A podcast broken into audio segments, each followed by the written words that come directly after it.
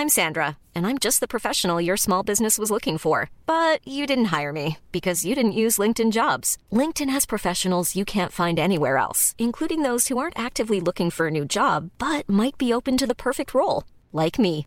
In a given month, over 70% of LinkedIn users don't visit other leading job sites. So if you're not looking on LinkedIn, you'll miss out on great candidates like Sandra. Start hiring professionals like a professional. Post your free job on linkedin.com/people today.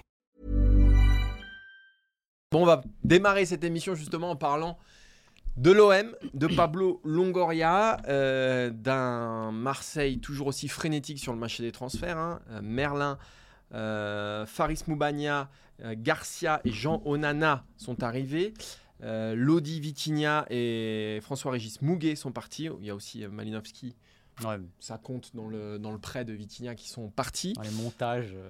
Euh, Après, s'est placé plein de choses cette semaine. L'équipe nous a appris qu'il voulait dégager euh, à coup de coup de pied aux fesses euh, Jonathan Klaus. Maxime, ce mercato de l'OM, déjà, tu étais énervé contre Pablo Longoria, ça fait environ deux ans.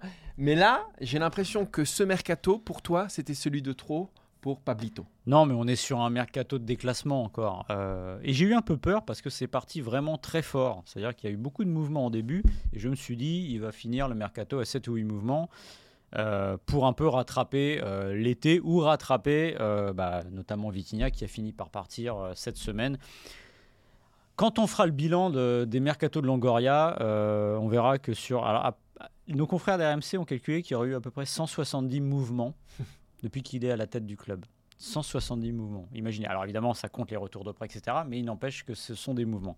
C'est une frénésie absolue qui était justifiée tant que ça marchait, c'est-à-dire jusqu'à l'été précédent, en disant mais oui, mais de toute façon, il y a besoin, un club, il y a besoin de renouveler 50% de l'effectif, ce qui est une connerie, parce que euh, les équipes qui gagnent, en général, il y a de la continuité. C'est comme ça.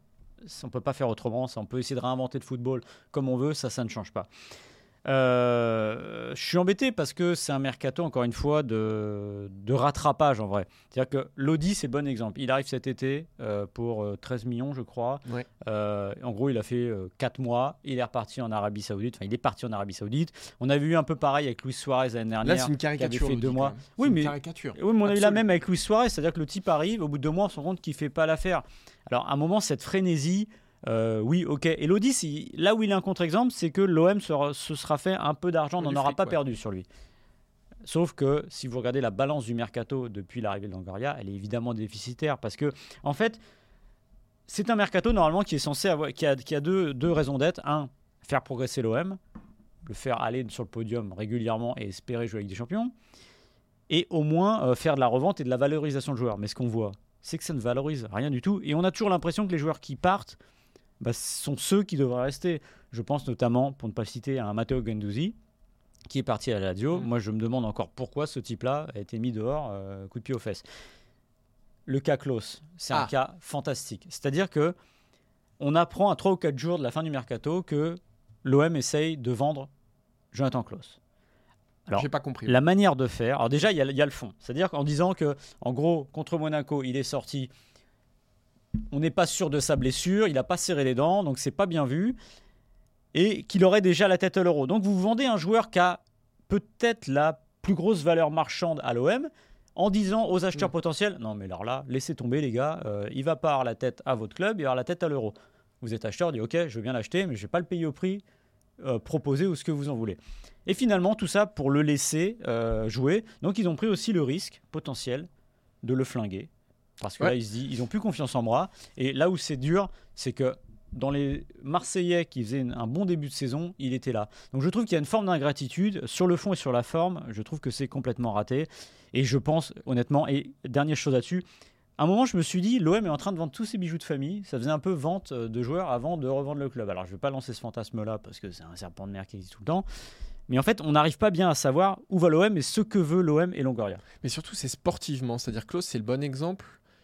C'est que tu vends Klaus, tu t'affaiblis sportivement. Tu le vends pas, tu t'affaiblis sportivement. Parce que là, mets-toi à la place de Klaus. Donc, tu as fait le job quand même.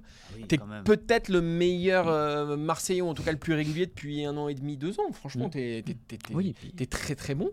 Euh, et là, parce que, a priori, oui, sur une raison un peu fallacieuse. Et mettez-vous à la place de Gattuso, c'est-à-dire qu'il y avait quand même un joueur qui tournait pas trop mal, même si ces derniers temps c'était un tout petit peu moins bien. Mais là, comment tu le remets en route, Jonathan Klaus, sachant que euh, Tessier, Benassia et Longoria ont tout fait pour le dégager avec un coup de pied aux fesses. C'est compliqué quand même pour Mm. Klaus sur, euh, sur ces six derniers mois. Donc, en- encore une fois, moi, ce qui m'inquiète le plus, c'est que ça impacte le sportif. Et à quel moment Longoria euh, regarde le sportif? Quand vous voyez la colonne des arrivées et des départs Moi-même, Vitinha, je comprends pas. Honnêtement, Vitinha, je comprends. Ok, avec Maxime, on n'est pas forcément d'accord parce que effectivement, oui, il est maladroit. Oui, c'est un mec qui effectivement a raté beaucoup de choses. Oui, c'est un petit peu mis le, le vélodrome euh, euh, bah, contre lui. Ouais, et ça pourrait être pire. Et ça pourrait être pire. Ouais. Mais enfin bon, Vitinha, c'est quand même un jeune qui, il est là depuis un an. Un an. Ça fait pas deux, ça fait pas trois. Il est là depuis un an. C'est un jeune qui avait jamais quitté le Portugal. Il reste jeune. Moi, je pense qu'il fallait continuer à lui donner la chance. De toute façon, dans quelle mesure, quand tu es Vitinha, tu peux engranger de la confiance? C'est-à-dire que tu vois débarquer cet été des mecs en attaque, mais euh, de partout. Tu vois que ça part, que tu étais dans un effectif hyper mouvant. Comment tu peux déjà créer des automatismes, de, euh, avoir de la confiance parce que tu n'as jamais été installé en tant que titulaire? Donc c'est hyper compliqué. Et puis là, on te dégage. Le Genoa lèvera jamais l'option d'achat. Je crois qu'elle est à 24, 23 Ouais. millions. À part si, euh, ici, À part met s'il marque 15 30 buts. voilà. voilà. Mais bon, voilà. Donc tu vas revenir à Marseille. Dans quel état? C'est de l'argent foutu en l'air. C'est de l'argent foutu en l'air, sachant que c'est ton plus gros investissement de l'histoire, Vitinha. Il fallait construire autour de lui. Pourquoi vous ne construisez pas? Pourquoi Marseille ne construit pas autour de lui? Moi, je, je, je- je- peux croire en Vitinha. En tout cas, euh, j'ai rien qui me fait dire que c'est euh, une pipe complète. Marseille s'est trompé absolument, puisque de toute façon, on lui a pas donné la chance qu'on doit donner à un joueur comme ça. Donc moi là, ça m'a posé, ça, ça me pose un vrai problème. Quand tu regardes l'effectif de l'OM, il y a personne qui est là depuis plus de trois ans, si ce n'est Rongier, Ouais. me semble-t-il. Ouais. Donc de toute façon, comment tu veux construire, mais- comment le sportif veut bâtir. euh, Le sentiment d'attachement à l'équipe aussi. le sentiment- on en parlera d'ailleurs avec Lyon après. C'est Ouais. pareil. Comment tu t'attaches à une équipe avec des joueurs qui sont là une Bah, fois. Tu parlais de Guendouzi. M- Guendouzi, Payet, Mandanda, pour moi, c'était les trois ouais. figures de l'OM. Ah oui.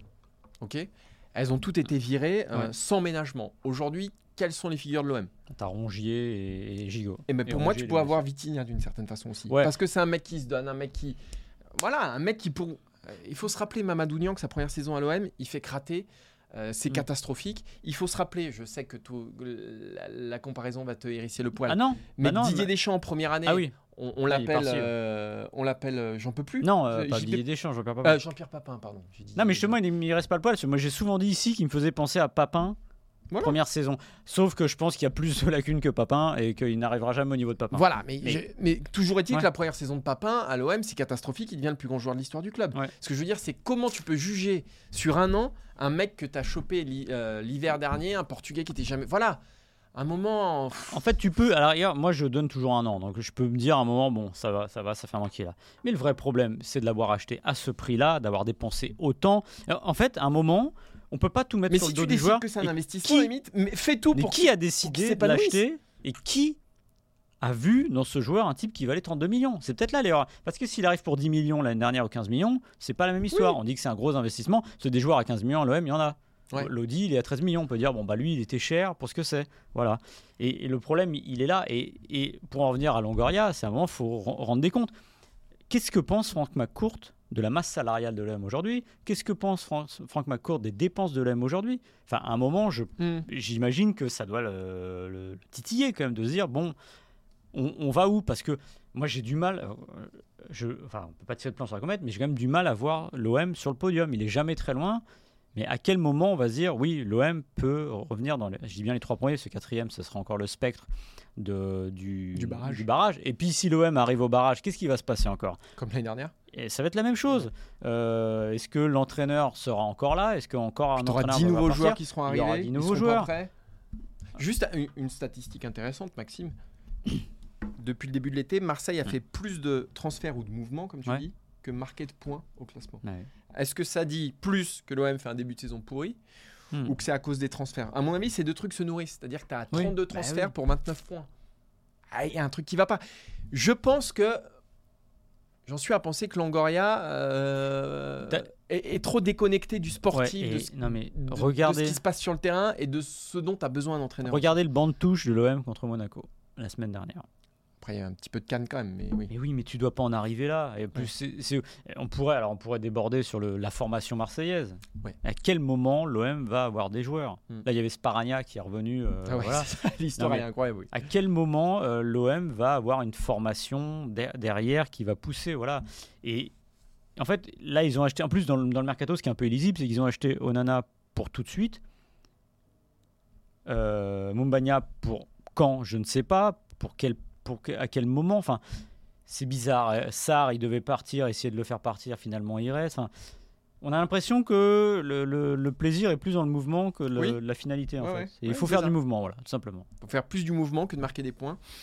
Il y a un truc, il y a un truc qui m'échappe. On est bon sur le même, Maxime de... Ouais. Parce que tous les jours sur WhatsApp, Maxime m'envoie il faut qu'on parle de Longoria.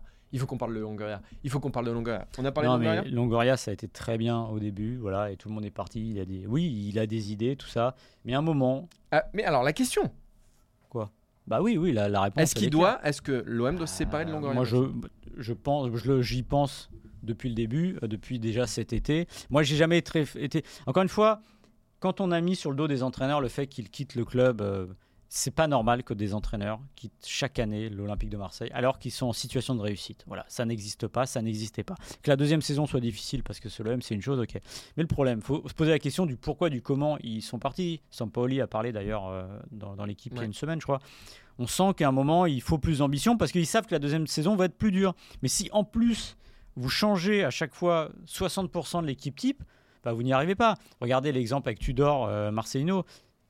On a changé les joueurs de Tudor pour les joueurs de Marcelino, qui est parti après 5 journées. Mm. Et Gattuso se retrouve avec une équipe qui ne correspond pas à ce dont il avait besoin. Et tout ça pour revenir à une défense à 3 comme sous Tudor. Enfin, en gros, il y a, le problème, c'est qu'il y a à long terme, il y a- la ligne directrice n'existe pas. Et ça, la ligne directrice, c'est un, un président de la donnée. Mom deserves the best, and there's no better place to shop for Mother's Day than Whole Foods Market. They're your destination for unbeatable savings, from premium gifts to show-stopping flowers and irresistible desserts. Start by saving 33% with Prime on all body care and candles. Then get a 15-stem bunch of tulips for just $9.99 each with Prime. Round out Mom's menu with festive rosé, irresistible berry chantilly cake, and more special treats. Come celebrate Mother's Day at Whole Foods Market.